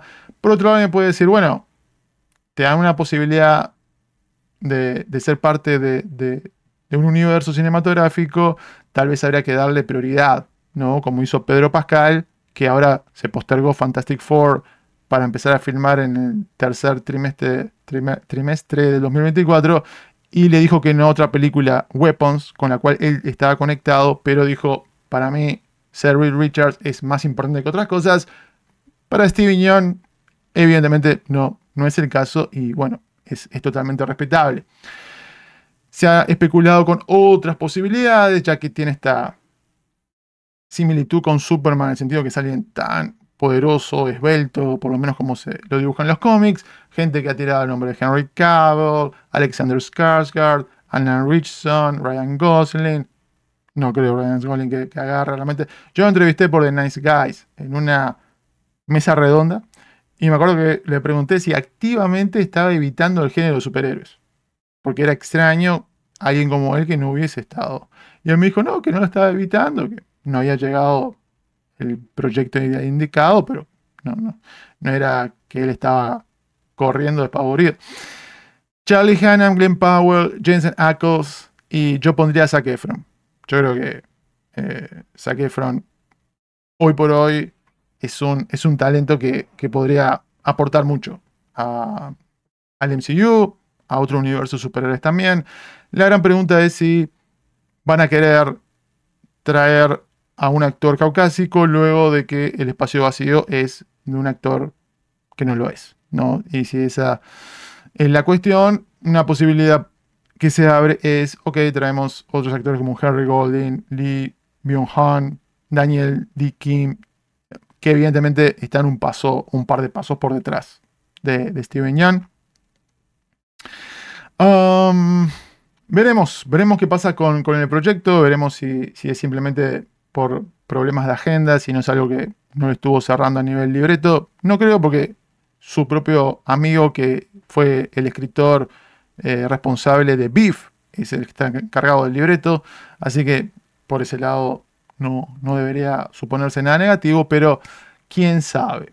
Tenemos que esperar. Hablando del MCU, salió rumor hace unos días de Colman Domingo como una posibilidad, un interés de Marvel Studios para reemplazar a Jonathan Majors para ser Kang. Yo creo que es un gran talento. Eh, la única diferencia es que la edad, ¿no? Digo, 15, 20 años mayor que, que Jonathan Majors, ¿no? Digo, si se quiere dar un salto por ese lado y no, altera nada, yo creo que es una gran opción. Físicamente da la talla. A nivel histriónico ha dado muestra de su talento, ahora siendo en algunos momentos doble nominado por eh, Rustin, papel protagónico, por el papel secundario que tiene de antagonista en el color púrpura, y lo hemos visto hacer villano en el pasado, gran, gran talento, por el lado de la diversidad, te, te, cura absolutamente todo, ¿no? No solamente porque es de piel oscura, es afro-latino, es gay, entonces sumas, ¿no? Así que si quieren mantener a Kang y no les preocupa el tema de la edad, yo creo que, es una, gran opción. Brevemente, lo Jonathan Majors con esta entrevista que hizo para la cadena ABC, que es propiedad de Disney, no creo que se estuvo haciendo ningún tipo de favor tiene sentido lo que han dicho algunos expertos legales de que es muy riesgoso y que le puede jugar en contra. Esto de estar públicamente despotricando de alguna manera en contra de la decisión que tomó el sistema de justicia. ¿no? Y directamente diciendo que el tema de la raza fue un factor, diciendo que fue un shock. La sentencia, bueno, no, no la sentencia, todavía no tiene la sentencia. Lo habitual sería que esperase a que tuviese una, sentencia para después salir a hablar, para no peligrar que sea más, más severo el juez, pero en contra del veredicto de culpable y diciendo, pintando esta imagen de él como víctima y más de la expareja como, como victimario. ¿no? Independientemente de lo que cada uno pueda pensar, opinar, o los videos que salieron, todo eso, creo que esta película, Anatomía de una caída, Anatomy of a Fall, nos recuerda lo difícil que es poder desde afuera opinar con certeza sobre la vida de una relación. No es, es complicado. Por lo que da a entender tóxica, tóxica como otras que hemos visto de, artistas. Así que vamos a ver. Inicialmente la mayoría pensábamos que no iba a ser sentenciado a, a prisión, pero después de esto, realmente no hay que, no hay que descartarlo. Y eso ya creo que cerraría su, su, su, su, capítulo en Hollywood muy, muy posiblemente por un buen tiempo. Por un buen tiempo. Hablemos rápidamente de Margot Robbie porque en una entrevista en Variety le estuvieron preguntando por su futuro. De alguna manera le preguntaron por su futuro. En realidad yo creo que esto se sacó bastante de contexto. ¿Qué fue lo que vimos todos en las redes sociales? Eh, esta declaración de Margot Robbie diciendo eh, algo así como siempre quise que Harley fuera un personaje que pudiera pasar a otras actrices para que la interpretaran, como hay tantos personajes masculinos icónicos, ese fue siempre el sueño para ella, es muy divertida, puede tomar muchas direcciones, ¿qué van a hacer con ella? Las opciones son infinitas. Entonces, claro, si uno ve eso sin la pregunta, da a entender de que, bueno, ya está cerrando la puerta, quiere irse por otro lado. Pero la pregunta de Variety fue si uh, fue la siguiente: ¿Estás colgando el bate de Harley ahora que Lady Gaga va a interpretar al personaje en la próxima película eh, Joker Folie Adu? Y, y frente a esa pregunta, ella dice: Bueno, no tengo. Ella, está comunicando: No tengo ningún problema con que Lady Gaga interprete al personaje. ¿Qué es la cosa diplomática para hacer? Después se le preguntaron los globos de oro y dijo, no, no he hablado con ella, me muero de ganas por ver lo que sea. Entonces, la pusieron en ese rincón que para sonar eh, lo más positivamente posible al respecto, dijo, no, sí, estoy encantada de la vida, ¿no? Bla, bla, bla. Para que no quede esta imagen negativa como quedó con Jared Leto cuando nos hemos enterado a posteriori que estaba muy molesto con, con el que Joaquín Phoenix hiciera interpretar al príncipe de Guasón. Entonces, yo no lo interpreto esto como eh, definitivo cierre de eh, Margot Robbie. Igualmente, si ella decide no volver, tampoco es descabellado porque ahora ya está, después de Barbie, en un lugar primordial en Hollywood, prácticamente puede hacer lo que quiera. El DC, el universo de DC está en un momento caótico de incertidumbre. Entonces, su propia película no, no, tuvo una gran repercusión que ella estuvo coproduciendo. No sé si es lo más recomendable desde el punto de vista estratégico. James Gunn, por su lado, dijo que no hay una decisión tomada con Harley todavía, lo cual me cuesta un poco creer, pero que estaría encantado de trabajar con Margot Robbie. Recordemos que había dicho que eh, ella había sido la mejor actriz con la que él había trabajado. Y en mi entrevista con James Gunn, que les recomiendo que le echen un vistazo a los que no la vieron, dijo que Margot Robbie no tiene un sentido de propiedad sobre el personaje. Dice que ella eh, le da mucho placer interpretarla, pero no es alguien que tenga esta cosa de posesión con el personaje. Así que eso me parece bastante interesante. Y veremos qué pasa con ese, ese rol el día de mañana. Yo vengo diciendo hace mucho tiempo que por lo menos Matt Reeves debería haber llamado a Mia Goth hace mucho tiempo para interpretar ese, ese rol, por lo menos en su universo, porque es Harley Quinn. Digo, en la película esta Infinity Pool, directamente es, es el, el personaje.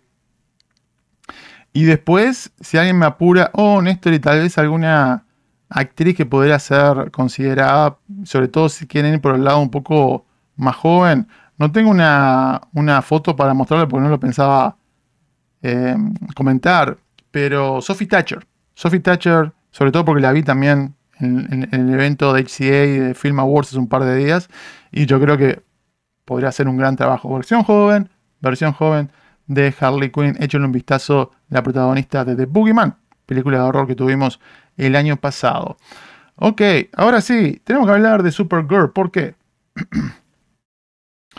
Porque estuvo trascendiendo vía Deadline hace unas horas atrás de que estas tres actrices están en el grupo de las consideradas para tener una sesión de prueba de casting. No están diciendo que sean las tres finalistas, no están diciendo que sean las tres únicas, sino que estas tres estarían en el grupo em, más selecto de consideración. ¿Quiénes son estas actrices? Tenemos de izquierda a derecha a Meg Donnelly, en el medio a Emilia Jones y después en, esta otra punta a la derecha, evidentemente a Millie Alcock, que la mayoría de nosotros la conocimos en House of the Dragon, haciendo una gran labor. Em, antes de profundizar un poco en estas posibilidades con estas actrices, ya se está reconfirmando que Saya Calle no va más. Lo asumíamos muchos de nosotros en su momento. Y yo creo que también esto explicaba por qué estábamos sumando tantas actrices latinas, ¿no? Ya habíamos tenido esta actriz eh, venezolana para ser parte del equipo de, de. Se me fue el nombre del grupo. Eh, ¿Cómo se llama? De Entity. De, bueno, el grupo es un poco de antagonistas súper, súper poderosos. ¿Cómo se llama? De Equity, de Equity, de Entity. algo parecido. Y después tenemos esta actriz también de Portugal, de, Europa, latina europea, eh, para, para ser de la secretaria de, Lex Luthor. Así que yo creo que también por ese lado se explicaba ¿no? estos castings, diciendo que, bueno, borramos de mapa a una Batgirl afrolatina, borramos del mapa a una Supergirl latina, queremos que la Supergirl que venga sea caucásica, tal vez no rubia necesariamente, pero eh, vamos, a, vamos a mantener un poco la, la balanza, vamos a decir, por ese lado. Y yo creo que tiene sentido, ¿no? Digo, bueno, Sasha Calle era un gran cast para ser la prima de Henry Cavill Superman. Ahora cambiamos de actor.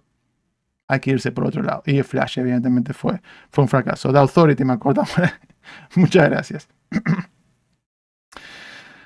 por otro lado, yo tuve la oportunidad de hablar con Emilia Jones en más de una, en más de una ocasión durante la parte promocional y de premios de Coda. Mi asociación estuvo empujando mucho a la película, le dimos el premio a, Best Picture en su momento. Y me pareció alguien, bueno, evidentemente encantadora, radiante en persona, pero en la película es un gran talento, gran talento. En la película, ella como británica hace un personaje estadounidense de manera eh, perfecta, por el lado del acento, pero también ya tuvo que aprender el lenguaje de señas estadounidense, americano, eh, en, poco tiempo y todos los actores sordos resaltaban eh, la rapidez, el talento con el cual ella no solamente lo aprendió, lo incorporó, sino podía actuar y comunicar tanto, y le sumas a eso el canto, ¿no? Entonces, súper talento esta, esta muchacha. y yo creo que, que no tiene, no tiene, no tiene techo. No tiene techo. Hizo una película que se llama Cat People, que no, no tuvo mucho éxito. Su serie en Netflix eh, tampoco causó demasiado impacto. Eh, Lock, and Key, Lock and. Pero yo creo que tiene, tiene mucho para dar. Y después esta otra muchacha, para mí la menos conocida, McDonnelly, principalmente del lado Disney, de la televisión, es cierto, hizo la, la parte de actuación de voz en algunos proyectos animados de, Supergirl, por ahí viene un poco la conexión, lo que he visto de ella con estas películas de los zombies en high school y todo eso. Digo, no, no se puede evaluar prácticamente nada por ese lado. A priori es el eslabón más débil de la cadena. Y yo creo que esto, esto hay, que, hay que tomarlo con pinzas también porque James Gunn estuvo publicando algo en redes sociales diciendo es difícil desacreditar historias que son falsas, pero que tienen algún elemento de verdad. Dice, si digo que es falso, me van a acusar de deshonesto en el futuro cuando la única parte verdadera sale a la luz. De todos modos, hay un par de historias de ese tipo recientemente. Y lo hizo con un gráfico de, de Supergirl. Así que de alguna manera dando a entender que no todo el paquete informativo alrededor de, de este casting es 100% correcto. Así que tal vez dos de estas actrices están consideradas, o es solamente una de estas actrices, pero tampoco lo está descartando, ¿cierto? así que algo de verdad, y de nuevo, viene de Deadline, viene de, de un medio más conocido, respetable aquí en Hollywood. Me comunica un par de cosas interesantes igualmente todo esto, que por un lado, hay flexibilidad en el tema físico de la altura. Yo cuando estuve sugiriendo em, a esta, a esta chica McKenna Grace. Varias personas en redes sociales me dijeron, no, Néstor, tiene, no sé, menos de un metro sesenta de altura, lo que sea, es muy bajita. Yo digo, creo que eso es un punto a favor. Digo, es la prima de Kalel, que más allá de que mentalmente sea mayor, a nivel físico se tiene que ver como más joven, no es Superwoman. Entonces, para mí es positivo como el actor que elijan para ser Robin el día de mañana, que se vea más joven de lo que es, ¿verdad? Y que la puedan usar por mucho tiempo eh, en el futuro. Entonces, que represente menos edad que la, que tiene, que no sea tan alta, no sea una Elizabeth Debicki que una Gal Gadot, yo creo que es algo que está a favor y el propio personaje, la iteración clásica en los cómics no es demasiado alto tampoco y más bajo que Superman. Y parece que no tienen demasiado problema con eso. Yo tengo una foto con, Emilia Jones, que le saco más de una cabeza. Y también, de nuevo, es fácil de disimular. Algunos se sorprendían. Yo eh, compartí con ustedes mi foto con Anthony Starr, que hace de Homelander, que interactuó con él en los premios de la televisión de mi asociación CA. Y también, ¿no? Digo, supuestamente mide un metro ochenta y es algo como media cabeza por lo menos. Yo midiendo menos de un metro noventa. Entonces, se puede, se puede, se puede manejar, no, no, es tan, no es tan dramático. Y también flexibilidad con el tema de la edad. ¿no? Salió un rumor, un scoop hace poco que estaban viendo actrices de hasta 17 años en adelante, lo cual le sirve a McKenna Grace para ser parte de, la mezcla.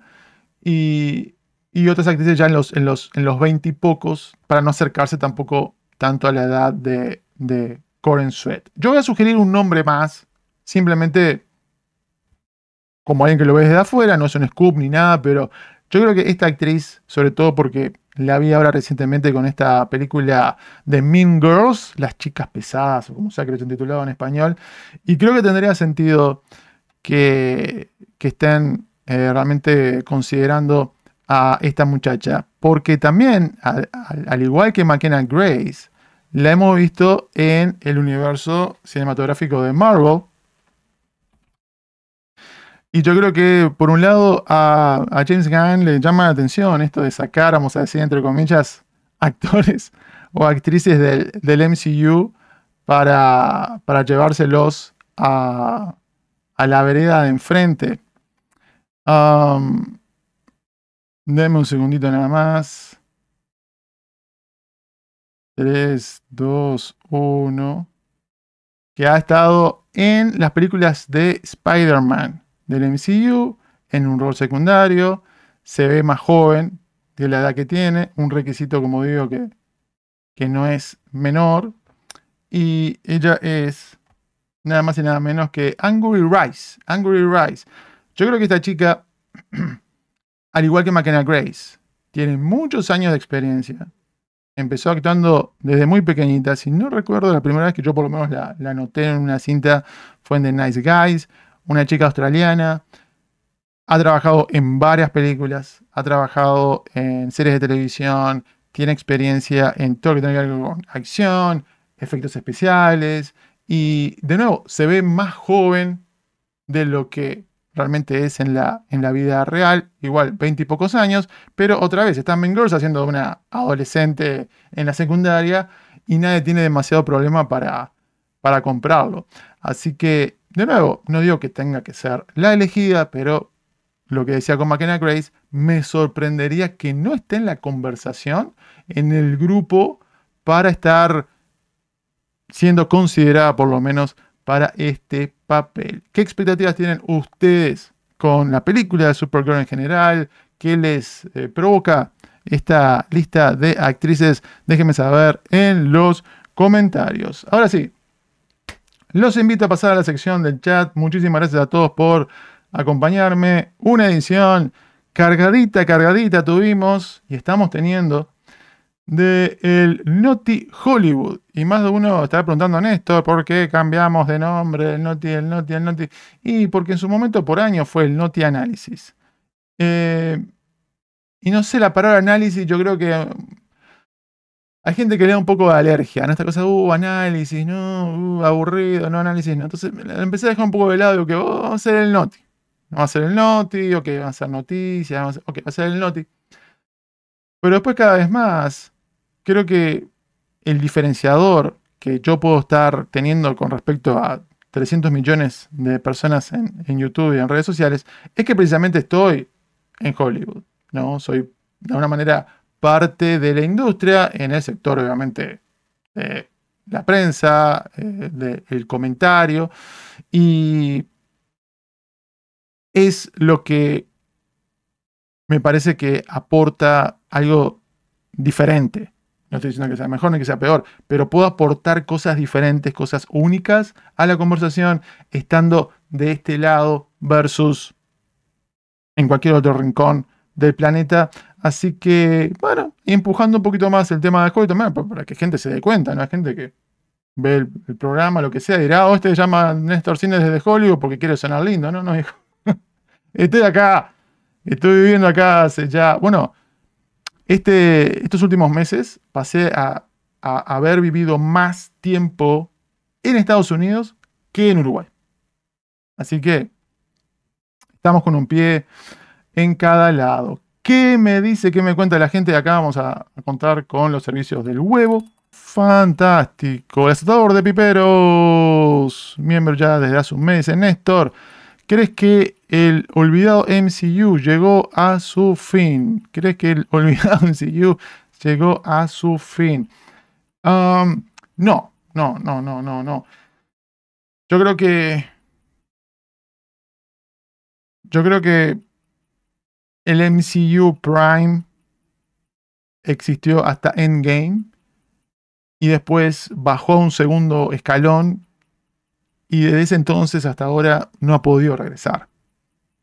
Ha sido un poco saltito para atrás y para adelante, bajo un par de escalones, subo un par, pero después me quedo igual.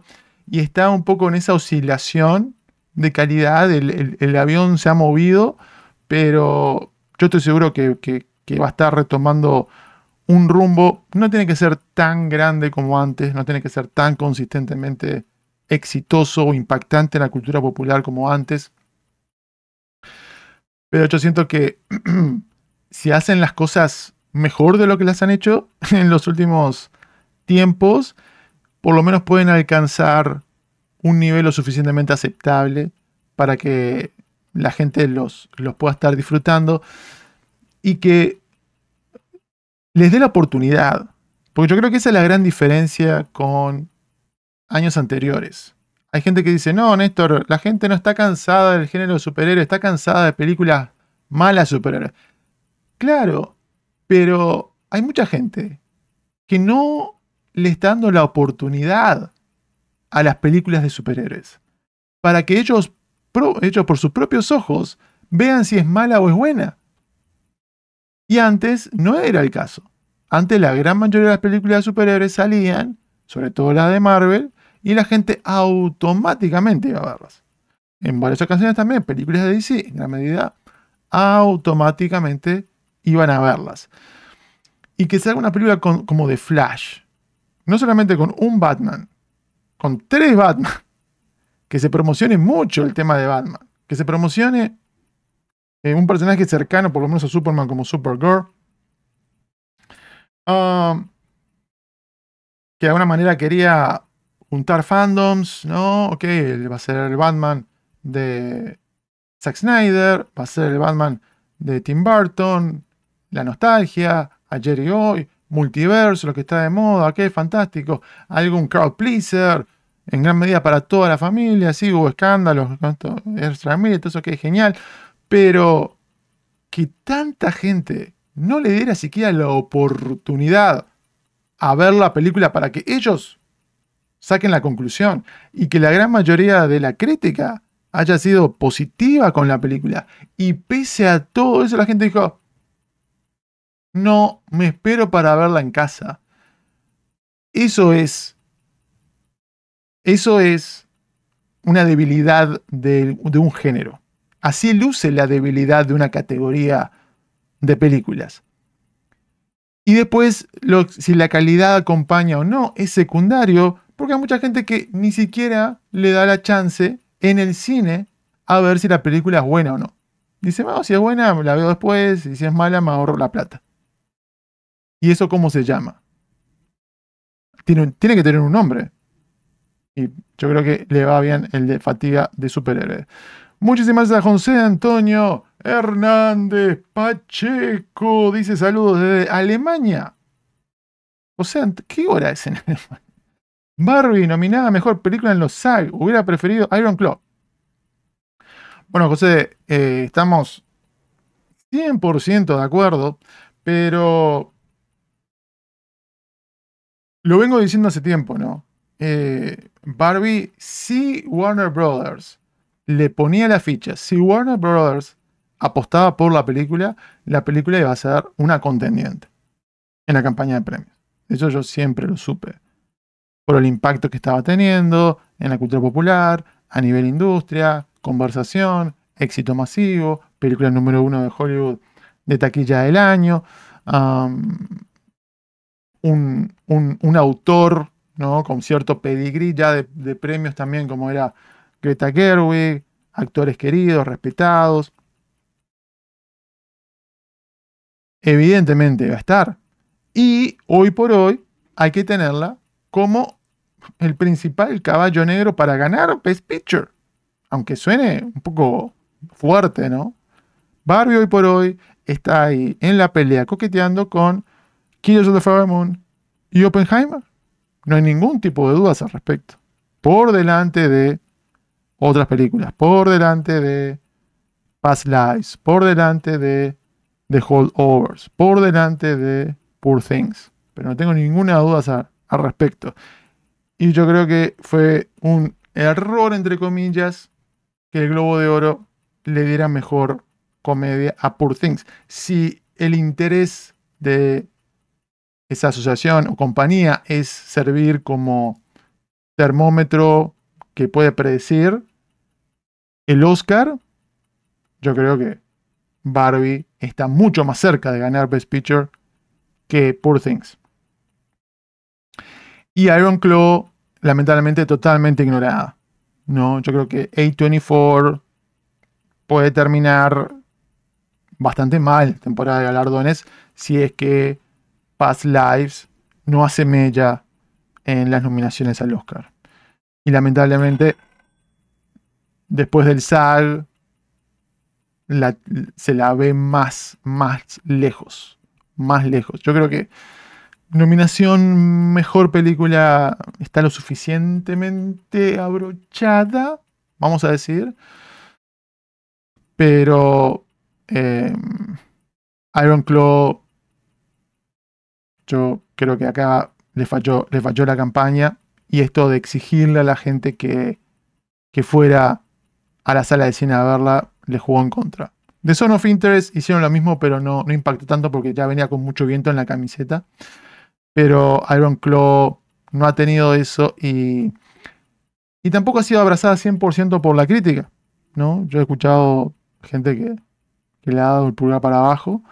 A mí realmente me encantó. Siento que es una de las mejores películas del año, actuación, libreto, etc. Voy a hacer una crítica muy pronto, pero José Antonio, comparto, comparto sensaciones contigo y gracias por ambos estiraron un poco el huevo. Nos estamos sacando ya las dos horas. Dos horas de duración. Estian Lobo Yu dice: Pura vida, Néstor. Costa Rica. Y ayer vi Saltborn y quedé anonadado. Bueno, otra película ignorada del SAC que me olvidé de comentar. Piensa que puede ser más exitosa una película que busque ser polémica a otra que sea de una calidad similar, pero que omita ese tipo de escenas. Bueno, eh, Soulborn, no sé si es un gran ejemplo de película exitosa, porque por ahora en, la, en las premiaciones importantes, bueno, sí, consiguió un par de nominaciones en los Globos de Oro. Vamos a ver qué pasa en el resto. No agarró nada en SAG. No entró Emerald Fennel. Eh, en el, en el DGA y yo creo que no va a ser ese impacto que fue A Promising Young Woman, ¿verdad? La película anterior de esta directora. Pero con respecto a la pregunta, yo creo que es muy arbitrario todo. No hay fórmulas. No hay fórmulas. Um, tenemos un año donde Barbie y Poor Things, dos películas temáticamente similares, pero con un nivel diferente a la hora de, de, de, lo adulto que es una con la otra o, lo gráfico que es. Y las dos fueron abrazadas. Y una priori podría decir, no, habría que, que, esperar que una nada más, ¿no? Tenemos Barbie Prime y tenemos Barbie Bizarro, que vendría a ser la película de Emma Stone.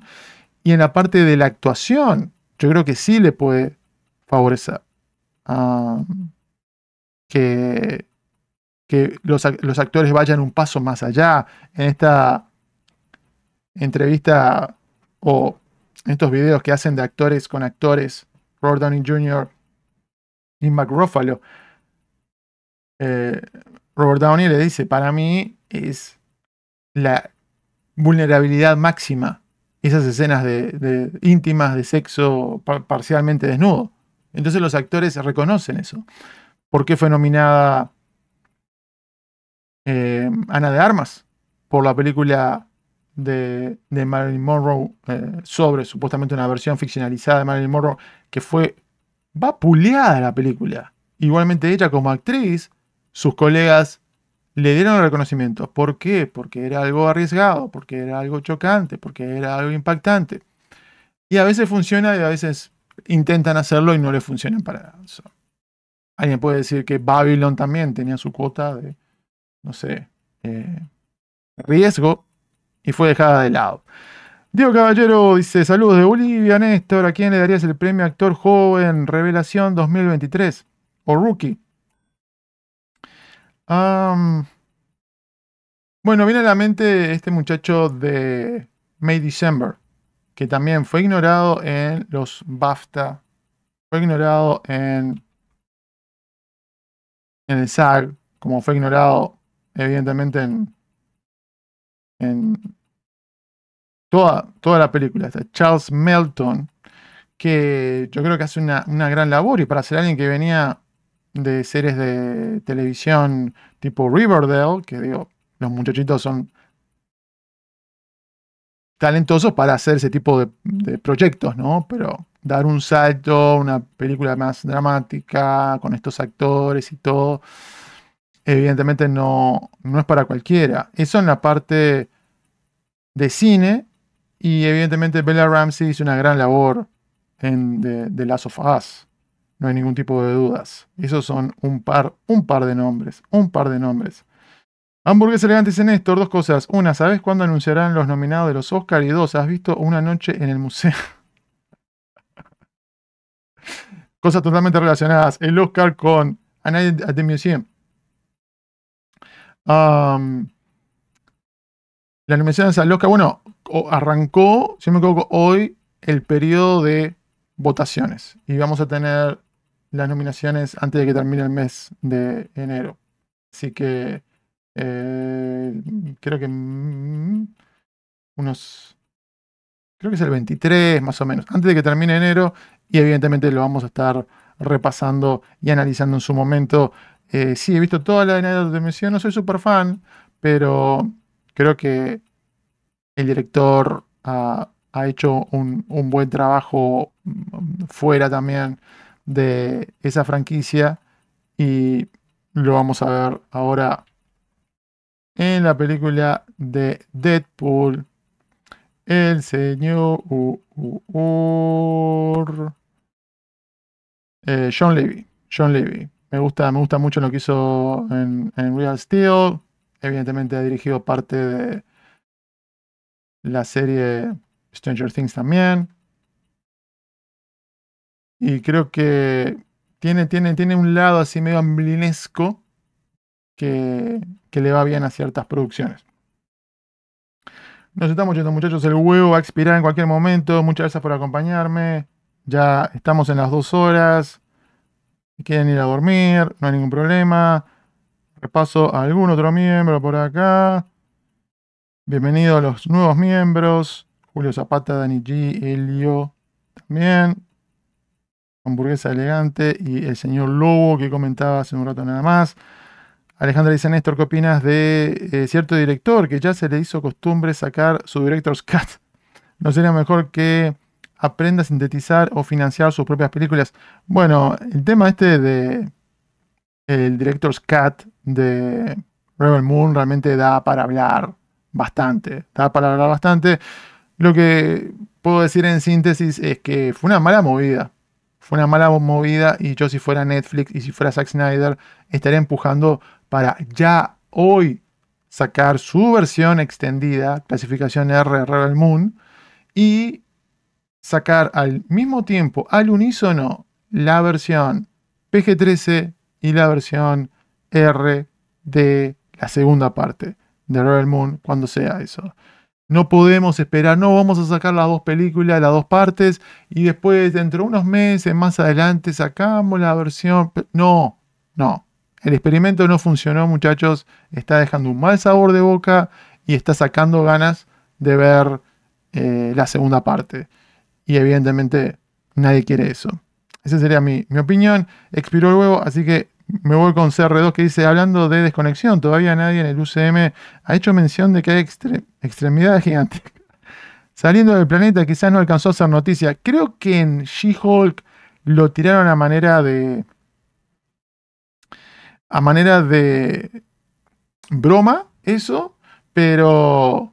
Eh, creo que, es, que es un gran ejemplo de esa falta de coherencia narrativa, supervisión a nivel macro entre película y película, que era hasta ahora por lo menos el elemento diferenciador del MCU.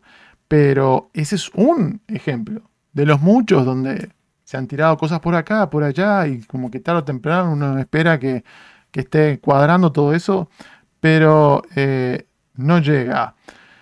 Eh, nos vamos, nos vamos, nos vamos, nos vamos, muchachos, nos vamos, nos vamos. Eh, Abel Soto decía, ¿qué tal Néstor? ¿Crees que esta historia de Eco estaba muy... Oh, eso ya lo había respondido. Em, y lo otro de Robin Sarmiento también, eh, miembro del Néstor Cine Club, lo había respondido. Así que estamos bien, cumplimos. Expiró el huevo, ya estuvo, nos vamos. Muchísimas gracias por acompañarme, muchachos. Los invito a seguirme en las redes sociales, como Néstor Cine. Sumarse al Néstor Cine Club aquí en YouTube, darle like al video, suscribirse al canal activando la campana y dejar su comentario porque la conversación cinéfila aquí que es lo más interesante. Hasta la próxima, nos vamos. Chao.